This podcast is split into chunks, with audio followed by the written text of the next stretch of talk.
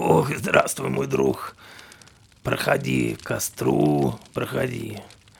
Сейчас дни холодные начались, поэтому не помешает погреться около моего костра. Сегодня расскажу тебе одну историю, которую поведал мне один мой знакомый молодой приятель. Я назвал эту историю «Склад». Ну что, давай не будем затягивать. Устраивайся поудобнее, закрывай глаза, включай свою фантазию, а я начну тебе рассказ. На медне со мной случилась история. Э, нет, не история, а пипец. Со мной приключился полнейший лютый, самый настоящий капец. И слушатель мне, конечно же, не поверит. Да, и никто не поверит. Это нормально. Я сам себе-то с трудом верю. Жизнь сложилась так, что я периодически подрабатываю в ночь охранником на одном строящемся производственном объекте. Подрабатываю одно название. На деле мы с напарником просто спим почти всю ночь, ибо объект далеко за городом. На въезде-выезде есть какой-никакой КПП, который отсеивает всех непрошенных гостей, которых ночью, как ни странно, почти не бывает. За ночь мы обычно делаем один или два обхода территории, чтобы спалось спокойнее. И все. Напарник мой – простой деревенский парнишка. Человек, который найдет общий язык с любым. Типичный свояк.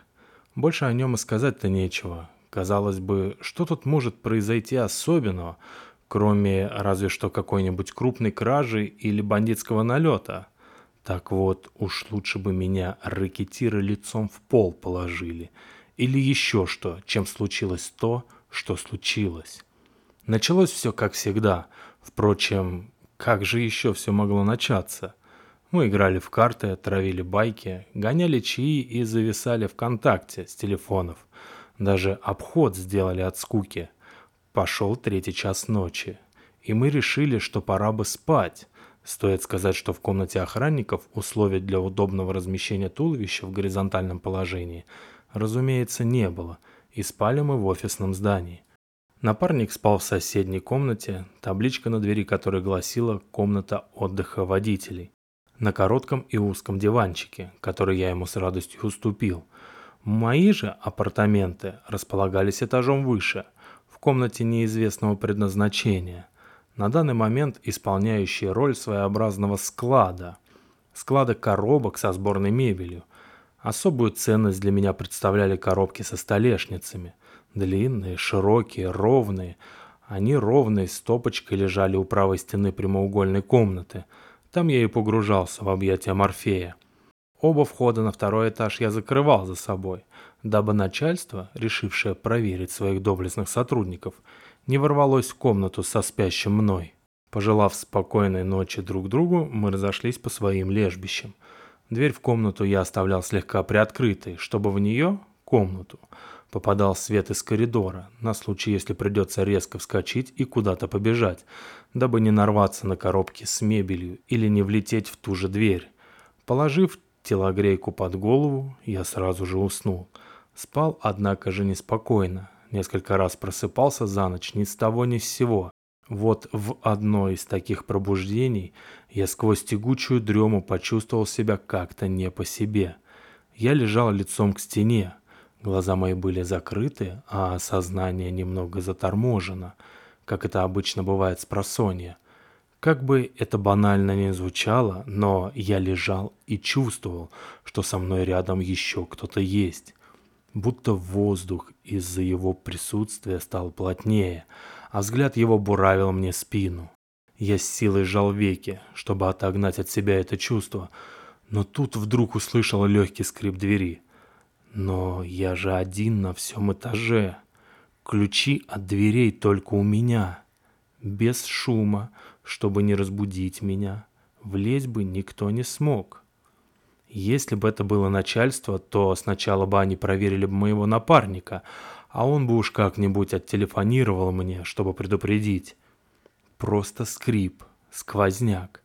Древесно-стружечная плита двери прогрелась, расширилась, и ее центр тяжести едва сместился, заставив слегка скрипнуть петли, да что угодно. Я почти успокоил себя, но дурацкое чувство чужого присутствия не хотело отступать. Собравшись уже забить-таки на него железно-бетонный болт, я вдруг услышал голос своего напарника. Он окликнул меня. Это повергло меня в небольшой ступор, потому что его не могло быть тут. Да и зачем? Если бы что-то случилось, он бы позвонил. Не успев найти логическое объяснение, я снова услышал его. «Леха! Леха!» Откликнуться на его призыв не было никакого желания. Может, я и вовсе еще сплю? Тем временем он продолжал шептать едва различимо «Лех! Леха! Эй, посмотри сюда! Ну же, Леха! Леха!» От этого у меня мурашки побежали по спине. Мой затянутый в дремоту, как в болото разум, не придумал ничего лучше, чем притвориться спящим, вне зависимости от того, что моему напарнику было нужно. Ведь будь это что-то срочное или серьезное, он бы давно растолкал меня. Да я еще раньше проснулся бы, услышав, как он выламывает двери на лестничной площадке. Ведь так? Верно. Значит, решил приколоться или еще что. Ну и пошел он к черту. Но как же он попал на второй этаж? Может, дубликат ключей выдали или еще что? Додумать успокоительной отговорки я не успел. Поток мысли опять прервал его голос, на этот раз громче. Он все так же призывал посмотреть меня на что-то. Просто стоял в дверях, не двигаясь, и звал меня по имени. «Посмотри, посмотри, посмотри, посмотри сюда!» Мне стало действительно не по себе с такого расклада. Что за чертовщина вообще происходит? Я хотел было вскочить и выбежать из комнаты, но меня будто парализовало. Инстинкт самосохранения сработал самым странным образом и велел мне оставаться на месте и не двигаться. И главное, не открывать глаза ни за что. «Ты же слышишь меня, я знаю! Посмотри сюда! Только одним глазком глянь, давай!» Он перешел на крик так резко, что я чуть не вздрогнул. С этого момента он просто орал, тараторил как из автомата, без остановки, как на аудиозаписи. Ни на долю секунды не остановился, чтобы перевести дыхание. «Посмотри сюда! Посмотри, Леха! Ну же, посмотри, посмотри!» Голос перешел на виск. Уже и идиоту было понятно, что это не мой напарник. То, что стояло в дверях в трех метрах от меня, просто глушило меня своим криком. И вдруг все стихло. В ушах звенело от только что сотрявшегося комнату визга и от резко наступившей тишины, как будто из комнаты в один миг откачали весь воздух, ни звука, ни единого. Я громко выдохнул. Холодный пот катил с меня ручьем. Меня трясло, но я не смел открывать глаза, не зная, что это было. Пусть оно ушло. Пролежу тут хоть до самого вечера следующего дня, пока за мной не вломится напарник, сменник и злое начальство с целью выставить звездюлей, которым я буду искренне рад. Стоило мне подумать, что все закончилось, как вдруг прямо у меня над духом раздался голос. Нет, это даже был не голос. Это было какое-то сплетение голосов, мужской, одновременно женский, и какие-то еще фоновые визги, как зажеванная пленка или бракованная картинка. «Посмотри сюда! Посмотри на меня! Посмотри!» Я не знаю, как долго этот поток голосов продолжал литься на меня. Сквозь закрытые веки начали просачиваться слезы. У меня была истерика. Я просто не знал, что делать. Может, открыть глаза? Я увижу что-то ужасное. Затем оно убьет меня, и весь этот кошмар прекратится. Будто поняв, о чем я думаю, голоса начали говорить с еще большей силой и жаждой. Я уже готов был поддаться, как вдруг в комнате загорелся свет. Тут же крики стихли. Сквозь закрытые глаза я чувствовал свет и слышал – Слышал трещание ламп дневного света, завывание ветра на улице, глухое падение капель воды на подоконник, журчание воды в ливневом трубопроводе. Все встало на свои места.